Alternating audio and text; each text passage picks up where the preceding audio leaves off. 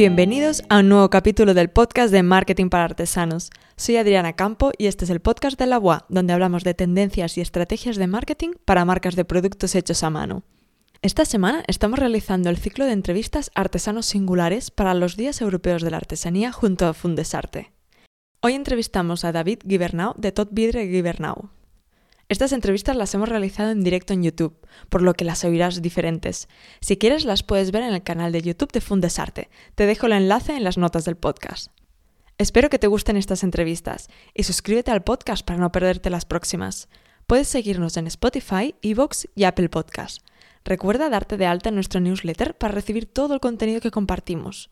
Puedes hacerlo en www.lavoice.com barra newsletter. Y antes de pasar a la entrevista, muchísimas gracias por escuchar este podcast, suscribirte, comentarlo o incluso valorarlo. Y ya, sin más dilación, espero que disfrutes de la entrevista. Hola David, ¿qué tal? Hola, buenas tardes. Muy bien, pues hoy tenemos el placer de, estar con, con David Gibernau, que es vidriero y nos va a explicar toda su trayectoria y concretamente el encargo que ha realizado hace poco para la Sagrada Familia. Así que mejor él que nadie para poder explicar su historia. David, cuéntanos un poco cómo empieza eh, tu relación, eh, que hayas acabado dedicándote al mundo del vidrio. Bueno, no hay... Em, no se puede hablar de un acabar de dedicarme al vidrio porque siempre el vidrio siempre ha sido parte de mi vida. Mi padre ya era vidriero, yo soy vidriero, por decirlo de alguna manera, de segunda generación. Mm, en mi casa siempre ha habido una relación con el vidrio. Mi, padre trabajaba en un horno del vidrio soplando bombillas durante 10 horas diarias y hacía el vidrio de las bombillas. Y después en mi casa eh, había un taller con sopletes donde tanto mi padre como mi madre, cuando acababan de trabajar, que mi madre era modista, cuando acababa de trabajar en la empresa donde estaba trabajando, fuera de horas se ponían a hacer bolitas de, para, para bisutería, bolitas de vidrio para bisutería. Eh, las canicas con las que yo jugaba me las hacían mis padres. O sea, siempre ha habido vidrio en mi vida. No ha habido un momento en que no hubiera vidrio. Así que aprendiste directamente, bueno, de la familia y luego alguna formación extra o no, ha sido un poco más de forma orgánica a base de ir aprendiendo con tu padre o porque no te dedicas exactamente a lo que hacía tu padre, ¿no? No, te dedicas al tema del vidrio soplado. No. Eh, a ver, yo, yo, durante eso es durante mi infancia. Esa etapa del vidrio de la que te estoy hablando es durante la infancia. Cuando yo tengo sobre 16, 17 años, mi padre ya no está trabajando en un horno del vidrio, sino que tiene una cristalería convencional como la que pueda ser cualquiera de, cualquier ciudad, de cualquier pueblo de España, donde se dedican a cristalar edificios. Yo en esos momentos mi intención es ser eh, informático. Uh, estudio informática, pero ¿qué pasa? Que hay una crisis muy gorda en España en ese momento, te estoy hablando del 70 y pocos, 70, o 75, 76, por esa época. Y, y no encuentro trabajo. Acabo mis estudios de informática, no encuentro trabajo. Y llega un momento que mi padre me dice, oye, ya está viendo vivir la sopa boba, te toca trabajar y por lo tanto vente al taller y ponte a trabajar. En ese momento es cuando empiezo como aprendiz de cristalero en una cristalería convencional, como te decía antes, y, y bueno, y desarrollo todo mi aprendizaje dentro de ese taller relacionado con el vidrio. Hasta que me voy a la mili, vuelvo de la mili y le digo a mi padre que yo no quiero seguir en, esa empresa porque en esa empresa mi padre tenía un socio y yo con el socio no, nos acabamos de entender. Típico, ¿no? Eso suele pasar. Eh, ¿Qué pasa entonces? Que le digo a mi padre que yo me voy y me planto por mi cuenta, que quiero crear mi empresa. Y mi padre me dice que, bueno, que hagámoslo bien y me voy contigo y, lo, y la montamos los dos. y en ese momento, ya te estoy hablando del año 82, 83, eh, creamos la empresa de la, bueno, que en estos momentos es en la que sigo trabajando y desarrollando mi, trabajo profesional, ¿no? mi vida laboral. Y digamos, hablando ya más eh, concretamente en lo que te dedicas, explícanos qué tipo de técnicas, qué tipo de, acción dentro del mundo del vidrio te dedicas. Bueno, nosotros eh, tenemos la parte que nos da de comer en la empresa, que es la parte de, seguir poniendo vidrios por las ventanas, que esa, esa parte no la hemos dejado y en realidad es la que al final del año nos da de comer, la que, la que más facturamos. Y después tenemos una parte, digamos, artesana. Bueno, que tampoco es cierto lo que estoy diciendo, ¿eh? pero cogerlo así con pinzas. Porque tenemos dentro de nuestra empresa, eh, que es una empresa, sigue siendo familiar, eh, tenemos una parte artesana. Con mi padre nos planteamos el reto de recuperar cosas que se estaban perdiendo. Queríamos ser eh, marcar una diferencia diferentes a los demás vidrieros que había. Y entonces empezamos a hacer cosas que los demás no estaban haciendo. Salirnos del vidrio cuadrado y, fruto de ello es que en algún, momento compramos hornos. Instalamos hornos, empezamos a... Nuestra idea en aquel momento era hacer vidrios con la técnica del fusing, eh, estandarizados y comercializarlos. Eso fue un fracaso. No conseguimos vender nada más que tres o cuatro. O sea, no fuimos capaces de hacer que aquello funcionara. Porque somos buenos artesanos, pero malos empresarios. Eh, entonces dijimos, hostia, tenemos todo esto montado aquí, toda una infraestructura para, hacer esto. ¿Qué podemos hacer con los hornos? Si no podemos vender vidrio, busquemos otra cosa. Y empezamos a hacer termoformados y, cosas por el estilo, texturas y cosas de ese tipo al hacer esto, los termoformados, eh, empezamos a fabricar, de hecho fuimos, si no los primeros, los segundos o los segundos y los primeros, no sé cuál, con otra empresa que estaba por la zona de Valencia, en fabricar, en sacar al mercado lavamanos de vidrio eh, aquí en España. De hecho, durante años la patente era mía de fabricación, que reivindiqué nunca y siempre dejé que todo el mundo lo fabricara lo que quisiera y como quisiera. Y estuvimos viviendo durante mucho tiempo de fabricar lavabos. Mm, llegábamos, no es que somos una pequeña empresa, pero al mes podían salir de nuestras instalaciones del orden de 200, 300 lavabos cada mes. Madre mía. Esto tuvo una época, luego se separó, eh, porque como todo, todas las modas eh, pasan de moda, los chinos empezaron a traer vidrio de China, lavamanos hechos de China y ya no pudimos competir y se, nos paró. Entonces seguimos con la historia de las texturas, de, los, de las cosas de, hacer fusing en grandes formatos, porque los hornos que tenemos son muy grandes. Eh, no sé si en estos momentos es así, pero el, en el momento que, los compramos nosotros eran los más grandes que había en toda Cataluña, los hornos que teníamos mm. nosotros. Eso nos permitió, nos ha permitido a lo largo del tiempo hacer cosas que los demás no podían hacer. Y que la gente pensara en nosotros o que cuando se planteaban un reto eh, tuvieran que acabar mm. llegando a nosotros porque no había nadie más que lo pudiera hacer. Porque en esto que comentas que podéis hacer texturas y supongo que, claro, los hornos también podéis como reblandecer, ¿no? El, material y poder hacer formas. Eh, ¿Qué tipo más de... Ah, nos has comentado esto del lavamanos, pero ¿qué tipo otro de aplicaciones hacéis con, el vidrio? para pues que, que, nos oiga, ¿no? Pueda visualizar, decir, vale, veo la ventana y vea... No, no, no, pero podemos, llegar, podemos llegar a hacer desde un cenicero o un plato eso lo podemos hacer. Vale. Ah, yo qué sé, una de las últimas cosas que he hecho han sido ah, como unas piezas curvadas de vidrio que son las bases de un grifo, ah, que hemos fabricado muchísimas, que han ido todas a Andorra. yo qué sé, podemos hacer plafones de lámparas, vidrios curvados para escaparates, cosas de ese tipo. O sea, todo lo que tenga que ver con, con la transformación del vidrio.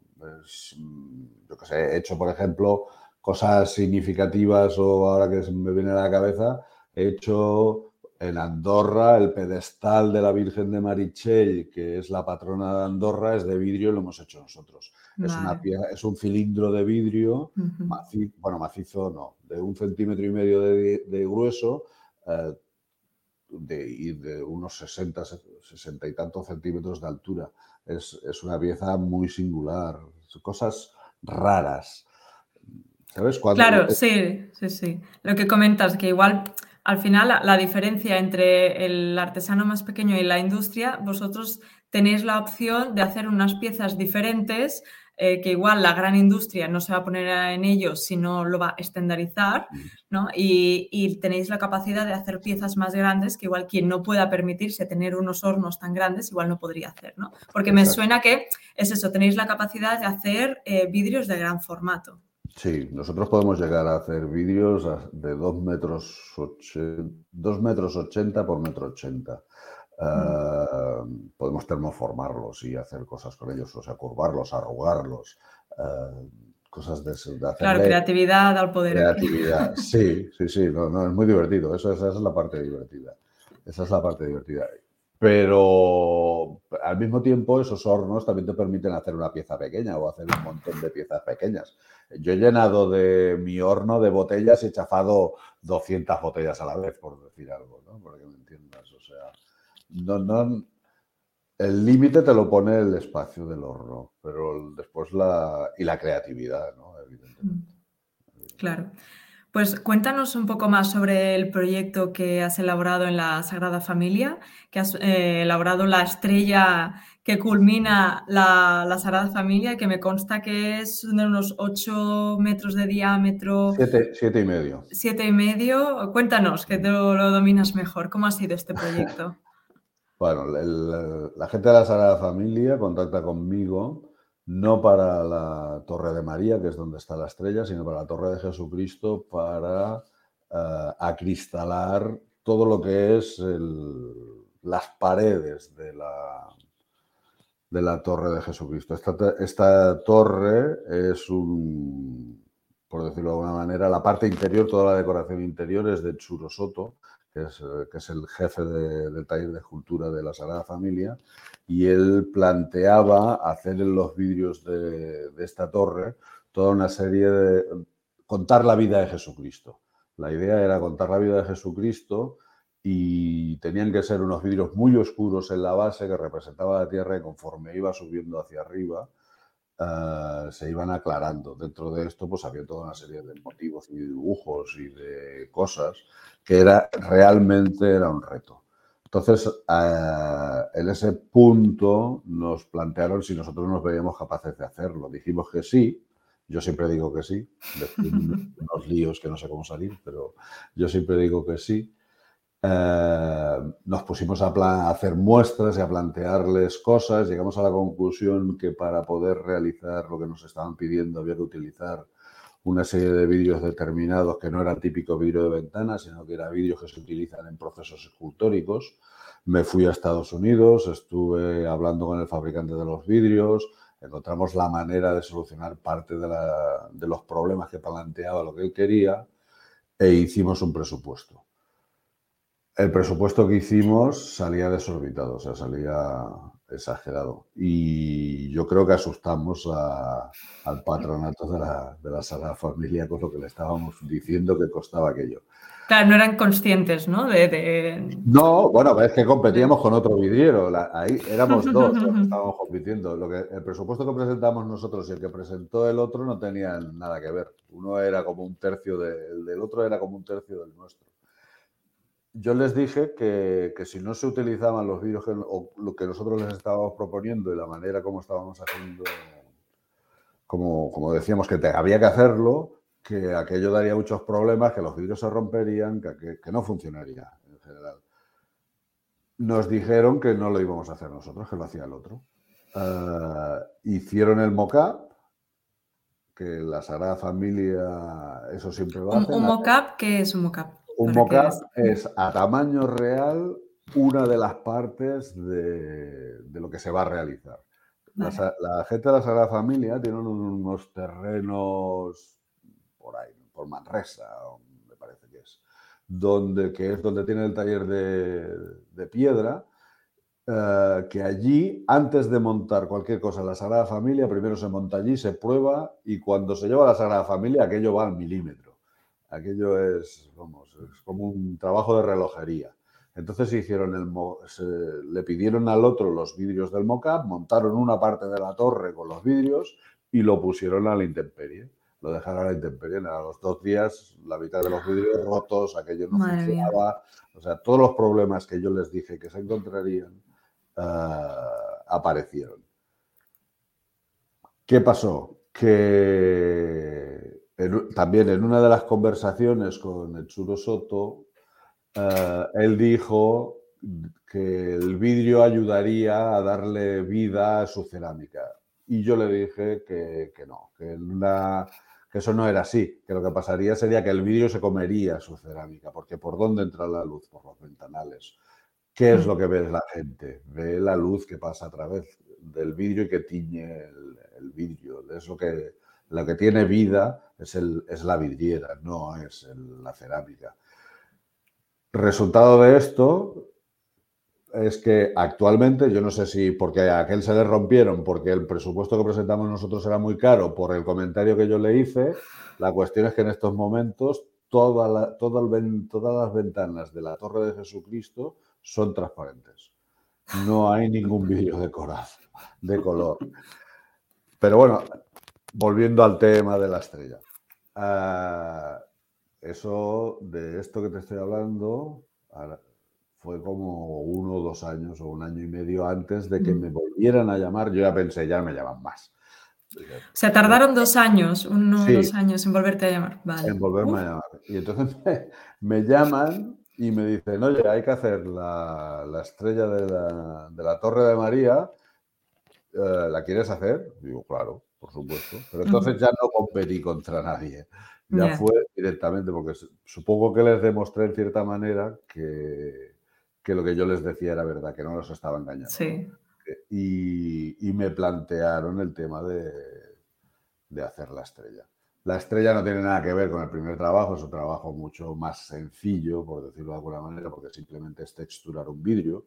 Lo que me pidieron que, que fuera una textura orgánica, que, en cierta manera me dijeron, hazte la idea de que Gaudí tendría que poderla aceptar, ponte el papel de Gaudí. Digo, sí, hombre, no tengo otra Claro, o sea que no, son vidrios normales, ¿no? Que pondríamos en, una, Bueno, mm. sí, sí, sí, tú lo podrías poner en la puerta, en bueno, pero puerta de tu casa. no, igual no lo puedes encontrar así hecho, ¿no? O sea, que, no, no, no, que tuvisteis que vosotros tratarlo. Eh, no, no, es un partimos de un vidrio de 6 milímetros de espesor que, que se puso en un horno, estuvo en un horno tres veces durante, bueno, en realidad tres veces en mi taller y después fuera de mi taller en otra empresa estuvo una cuarta vez uh, este cristal para darle seguridad.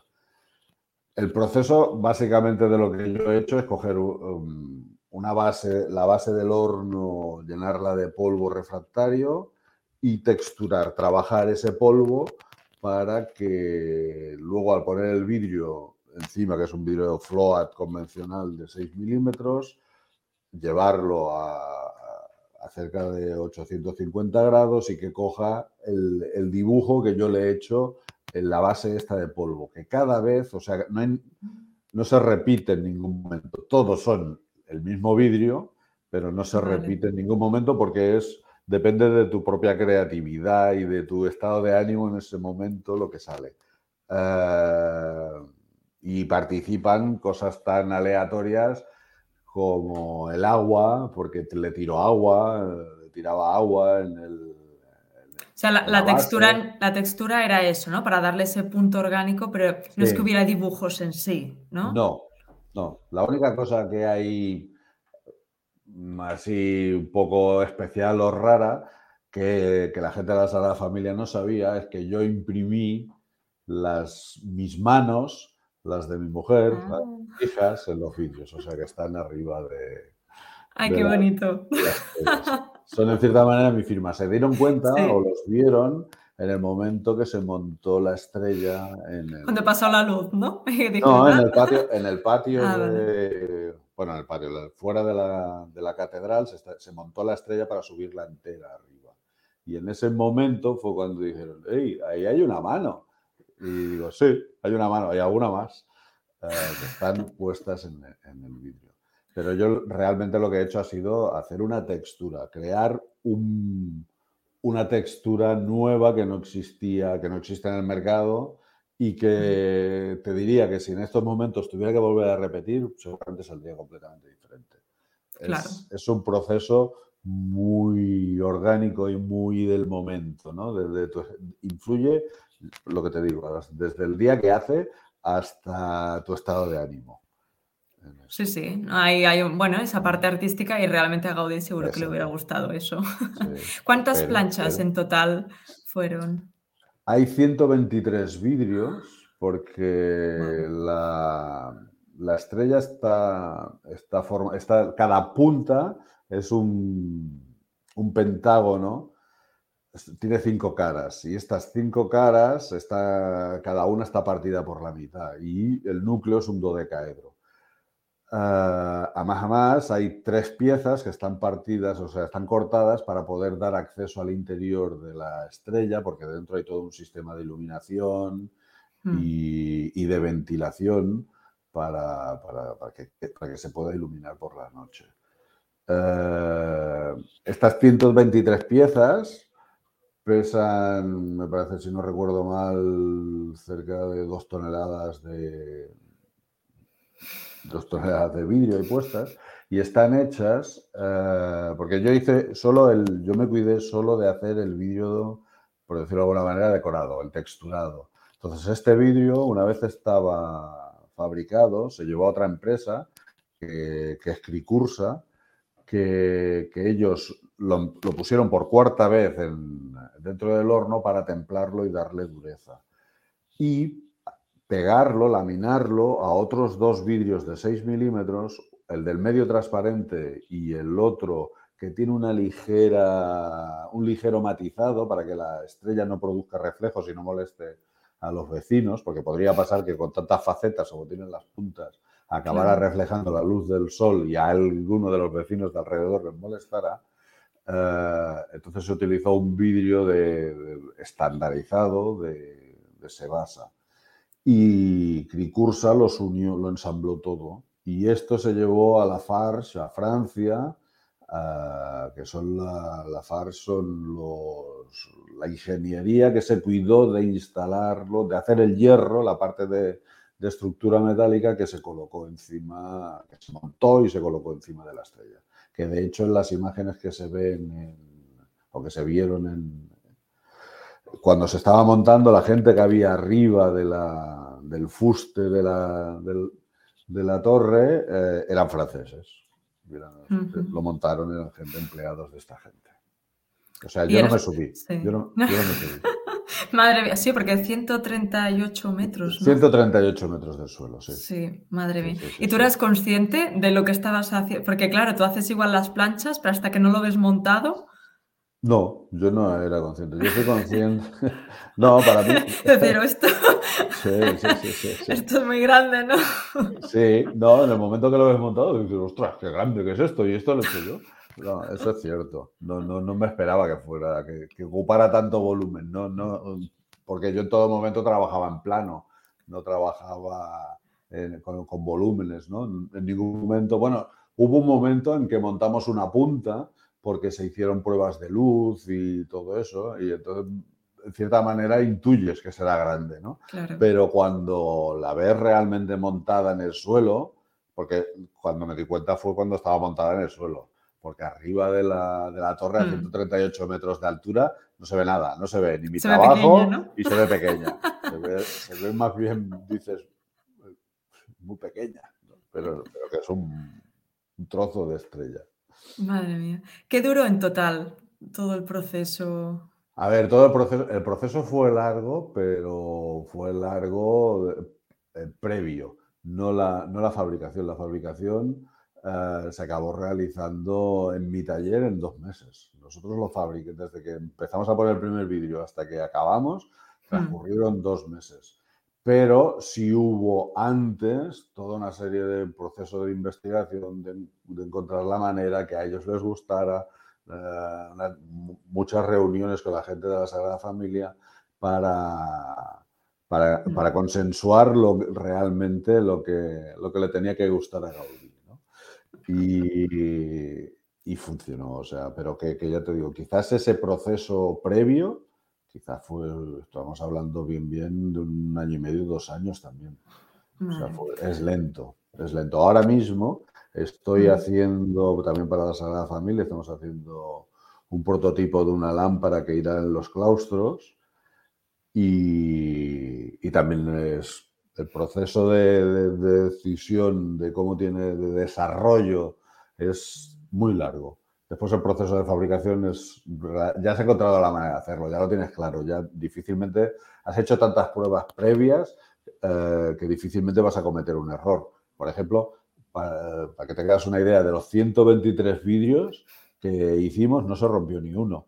O sea, salieron todos perfectos a la primera. ¿Por qué? Porque, porque nos había pegado una peleada antes, habíamos llegado a tirar vidrio antes, mucho, Claro, las pruebas previas, ¿no? hombre, es mucha presión, ¿no? Está muy alto, como se caiga un vidrio de ahí. Sí, bueno, de hecho está, está calculado para que aguante un impacto de 100 kilos. O sea, si de una fuerza de 100 kilos contra el vidrio. Claro, claro, al final. No, es, que es, casi, casi imposible que caiga un trozo de vidrio al suelo, aunque, mm. aunque le den un porrazo muy grande. Mm. Eh, ¿qué, te ha supuesto hacer un proyecto así? Porque me imagino que, claro, te ha dado un conocimiento, ¿no? Igual de, que no te conocían a, decir, no, es que ha hecho la estrella de la Sagrada Familia. Bueno, me ha representado un reconocimiento. Mm, de, mucha gente de mi sector que no sabía ni quién era David Giorno, que estaba porque nunca, nunca ha sabido venderlo o lo hemos vendido bien, no, hemos sabido vendernos. Eh, pero a nivel personal, te diría que, que, bueno, aparte de la satisfacción de decir que es la estrella de la Familia, la he hecho yo, no representa un gran reto profesional.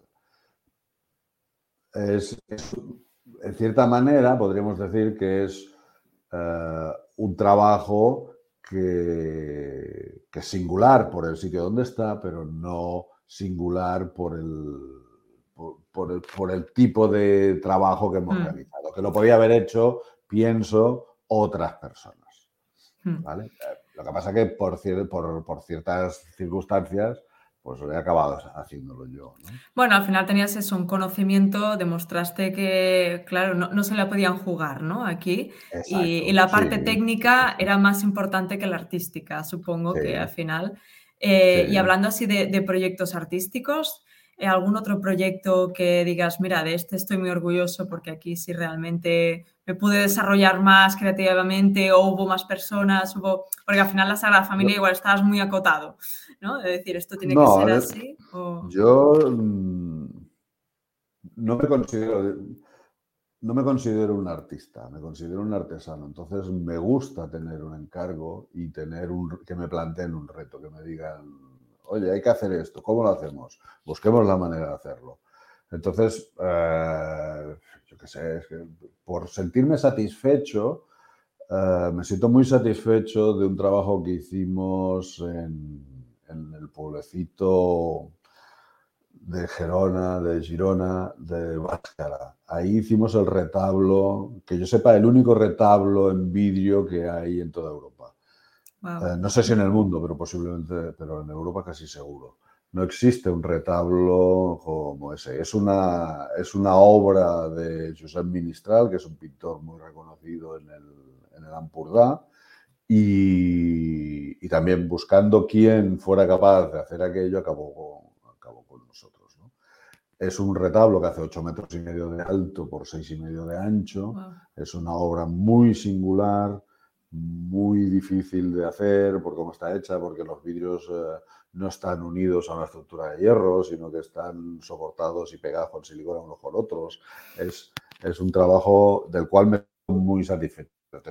Esto que estamos hablando, eso se hizo en el 2008, pero he participado en otras cosas. Yo, una de las cosas con las que disfruto, que es la investigación y el desarrollo de, procesos para hacer vidrio, eso me ha permitido trabajar con empresas como Cricursa, en su momento, que, es una multinacional que se dedica a termoformar vidrio, y, y yo les hacía el I más D de proyectos que les llevaban grandes arquitectos del mundo eh, para cristalar sus edificios. Y entonces hemos hecho con ellos, he hecho, pues yo qué sé, un hotel en China.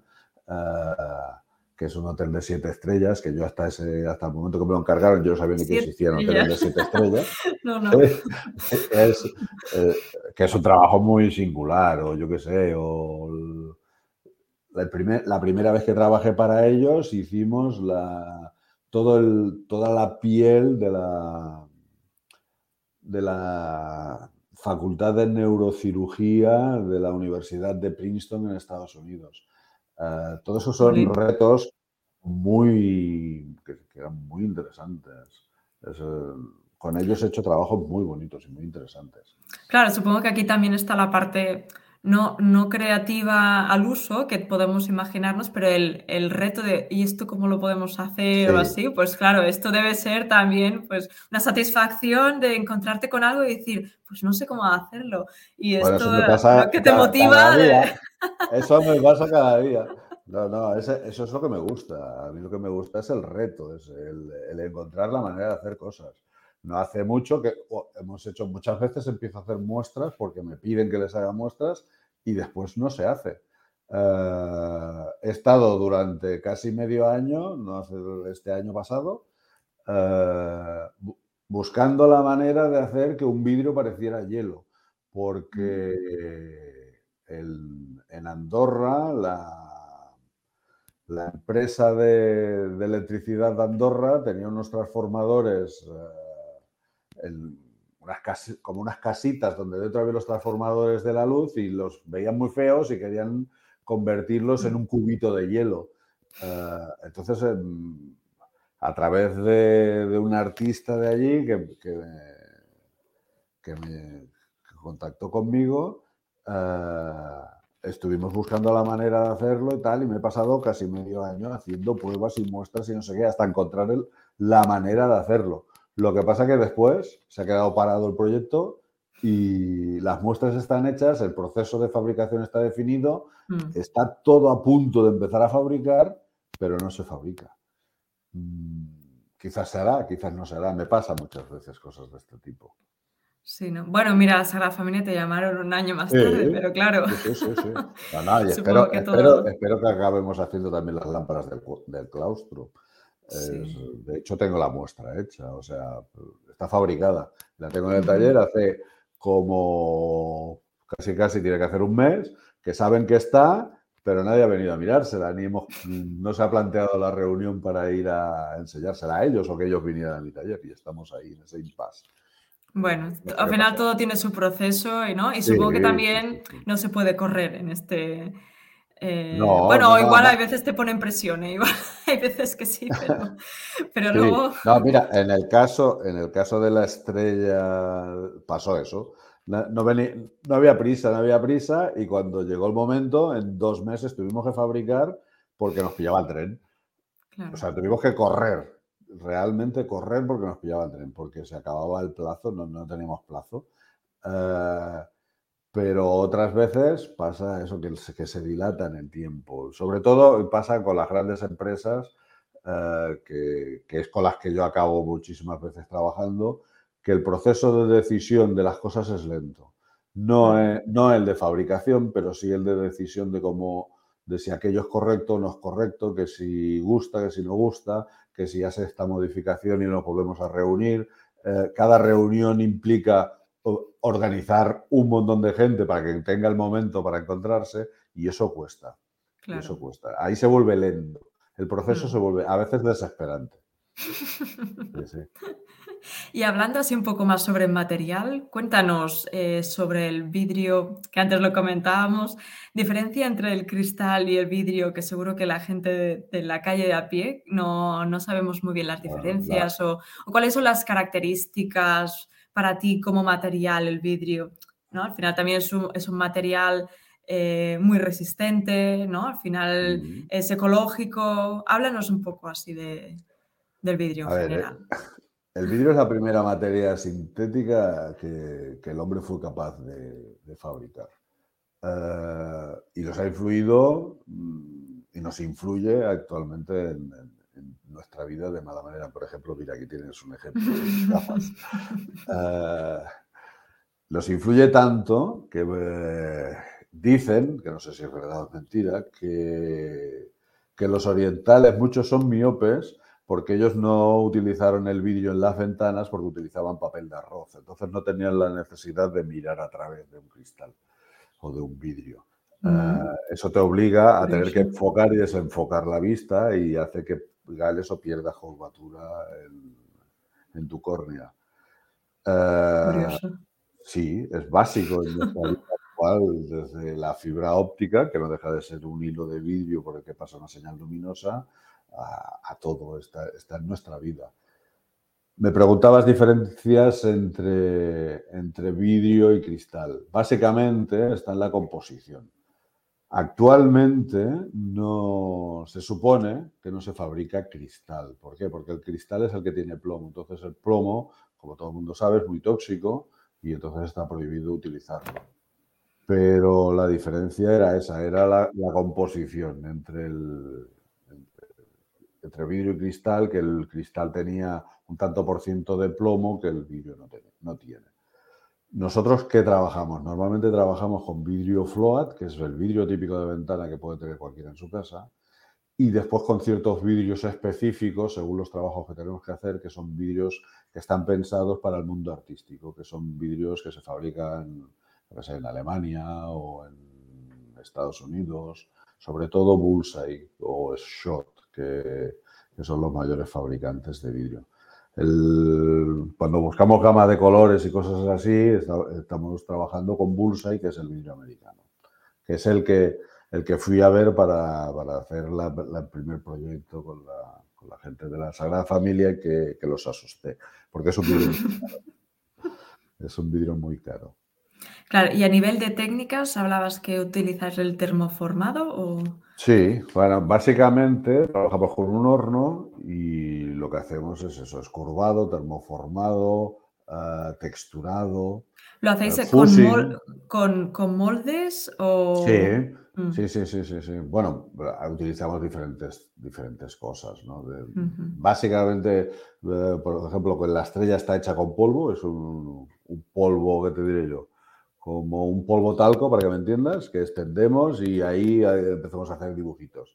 Esa es una posibilidad. Otra es utilizar eh, cualquier cosa que nos genere relieves y que, y que no se queme, que aguante 800 grados, que es la temperatura que nosotros normalmente trabajamos.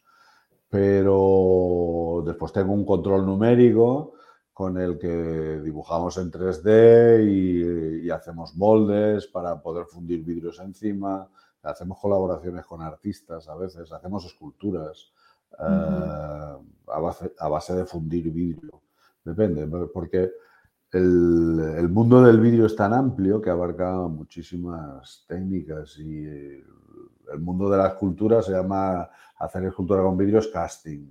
Mm. Tienes slumping, que es para hacer un jarrón, lo puedes, hacer, los lavabos estaban hechos con una técnica que se llama slumping.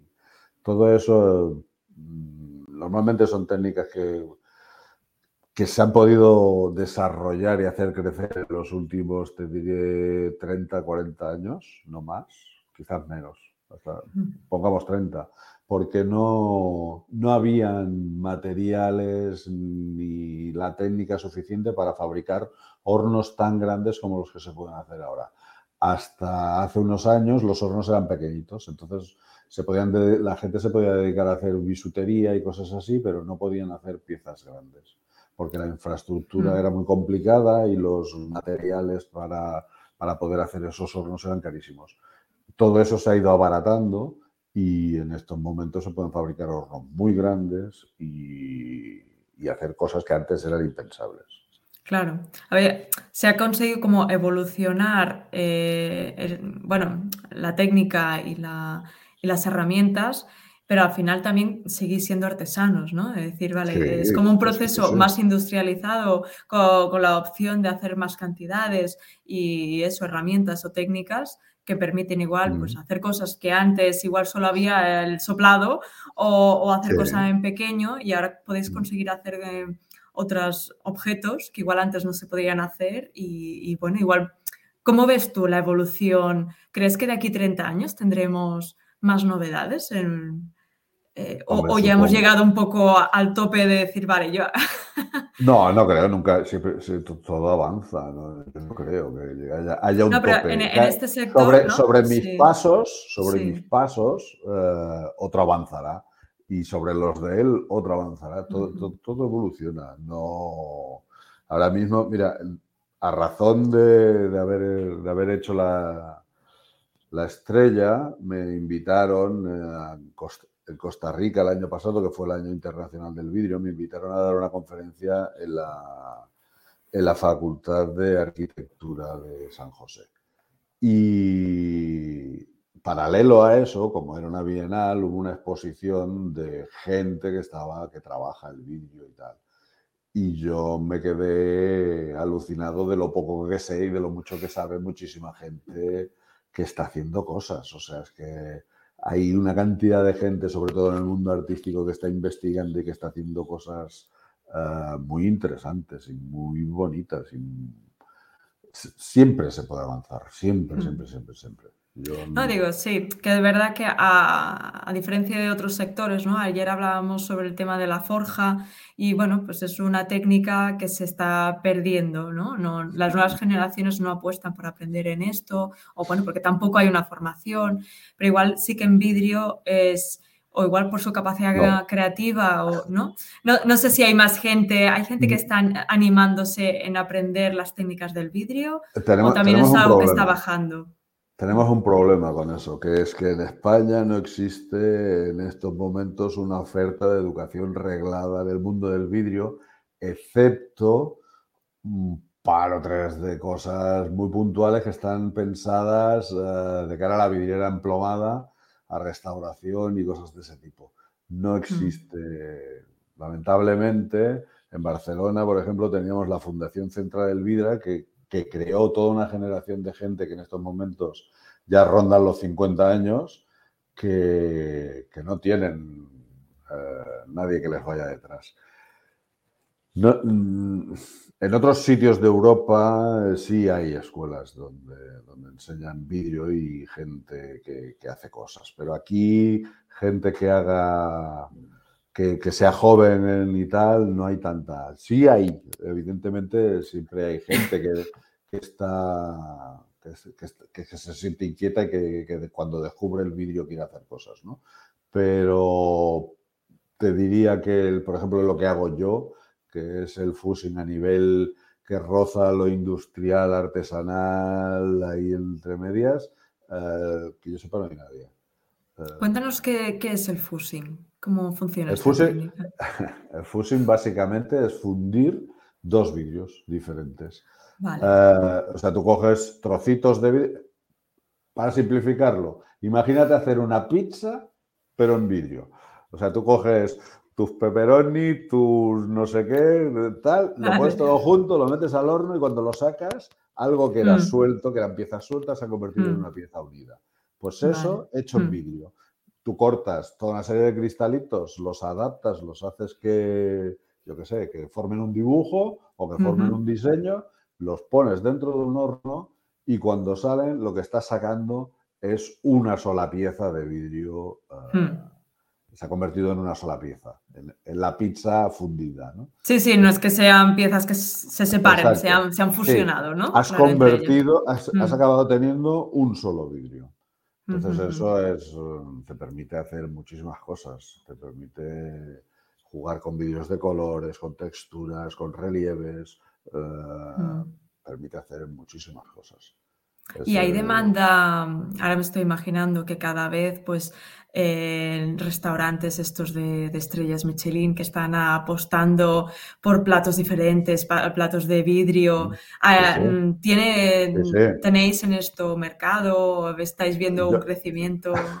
Nosotros no, nosotros no, nosotros no nos hemos dedicado al mundo de, del, del, plato, de la hostelería y tal, pero aquí en Cataluña tenemos la, la empresa más grande que es Lues Navega, que los han reconocido en diversas ocasiones con premios de, a nivel nacional de artesanía, que son los que hacen casi todos los platos de, de esto, de, los restaurantes, de, Mm. estrellas Michelin de todo el mundo. Ah, es, es que el- es lo que te digo, o sea, y están hechos la mayoría con técnicas de fusing y termoformado, o sea, Mm. depende de tu creatividad y del sector donde, o del, pun- del punto del sector donde tú te enfoques. Nosotros como empresa, como hemos mantenido siempre la parte de, de vidrio de ventana, de vidrio, por decirlo de alguna manera, de construcción, eh, estamos más dentro del sector arquitectónico.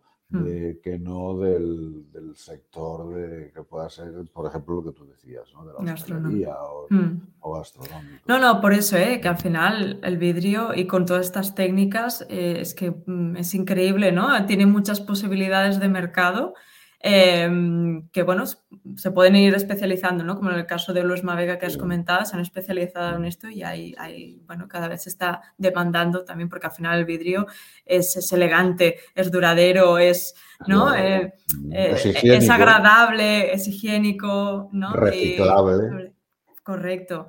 Y, y- y también estético. ¿no? Y estas posibilidades de esta- jugar con la luz, eh, con los colores, bueno, claro, es Sí. muy creativo. Hace sí. 15 días, con la, con la Asociación Catalana de las Artes del Vidrio, de la cual en estos momentos yo soy pre- vicepresidente, fui su presidente durante unos años, pero en estos momentos soy el vicepresidente. Ahora la presidenta es la Nuria Torrente. Mm. Eh, nos fuimos 17 vidrieros de diferentes puntos de España, nos fuimos a Albacete. Bueno, exactamente a Caudete, a la provincia de Albacete, porque se hacía, era el 25 aniversario de Ecoembes. Y, y se, y- y se hizo, ellos contrataron y, bueno, no sé si contrataron, no lo sé, si, si lo estoy diciendo bien. Eh, contactaron, digamos, contactaron con una artista italiana para que les hiciera un mural con, que- con 16 toneladas de vidrio eh, reciclado y, y, claro, necesitaba a alguien que la ayudara y nos pidió ayuda a nosotros, a la, a la CAP, a la asociación, y nos fuimos a pasar un fin de semana allí, hicimos un mural eh, que de momento no, aún no se le puede dar ni publicidad ni difusión, pero nos pasamos un fin de semana trabajando allí para, para hacer el mural ese con vidrio reciclado. O sea, que, que el vidrio, sus usos son infinitos. Infinitos, ¿no? Claro, se puede volver Sí, sí, a transformar, ¿no? A los restos. Sí, sí, sí, que- indefinida, indefinidamente, indefinidamente. Sí. Perfecto. Pues nada, ya para ir acabando, eh, ¿cuáles son tus proyectos de futuro que te gustaría conseguir decir, venga, carta a los reyes? No, yo no tengo, no tengo en estos momentos, yo seguir trabajando. No, no pido nada más que eso. Lo que pasa que yo en estos momentos estoy a punto de hacer 64 años eh, y quiero retirarme. Tengo ganas de retirarme.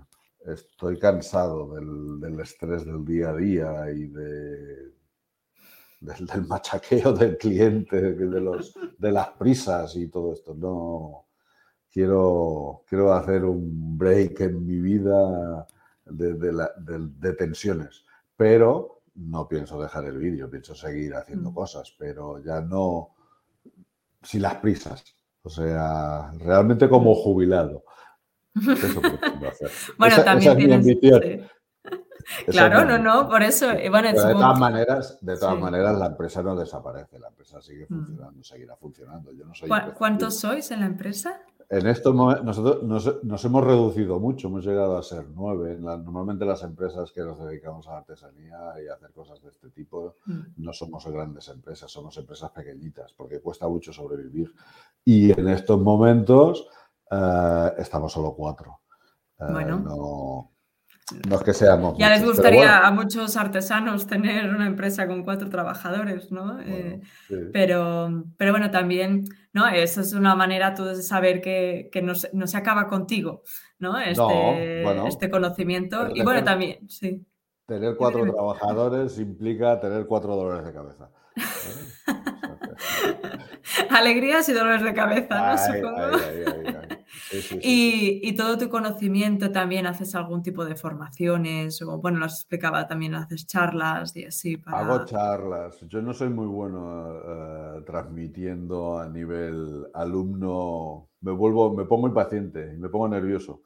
No, pero mira, en la conversación que estaba, no, lo explicas de forma muy didáctica. Sí, sí, sí, sí, pero una cosa es eh, explicarlo y otra cosa hacer que alguien lo, lo entienda y lo, lo, haga. Entonces me pongo nervioso y, y no, la cosa no, no, fluye, no fluye. no, pero sí que, sí que he dado clases y sí he dado cursos y cosas de ese tipo, pero no, no he mantenido una una vida docente, digamos, mm. que eh, yo he tenido aprendices en mi taller y entonces esa gente pues ha ido aprendiendo y tal, ¿no? Pero no, no he hecho una, una labor docente. Mm. No, bueno, por eso que explicabas que al final es verdad que también es un oficio que se aprende del propio oficio del taller, ¿no? Aprendes en el taller y de... Y... ojalá pues esto se pudiera reglamentar más, una formación para que en las futuras... Sería ideal eso sería generaciones puedan seguir. Mm. De hecho, existe la, normativa, lo que pasa es que no hay, no hay, escuelas que la cumplan para poder eh, dar esa enseñanza arreglada. Eh, lo ideal sería que existiera una enseñanza arreglada que abarcara toda una serie de, de facetas del vídeo. Ahora, ayer precisamente me estaban hablando de, de una posible empresa que está pensando, bueno, en, montar ellos mismos su propio centro de formación para acabar teniendo gente que trabaje para ellos porque no encuentran. Claro. Y entonces lo que pretenden es o sea, montar ellos su propia escuela. Mm, me parece una muy buena idea. Me parece una muy buena idea. Cricursa estuvo a punto de hacerlo en su momento, pero Cricursa quebró y ahora los absorbido otra empresa y todo ese proyecto se fue a, hizo aguas.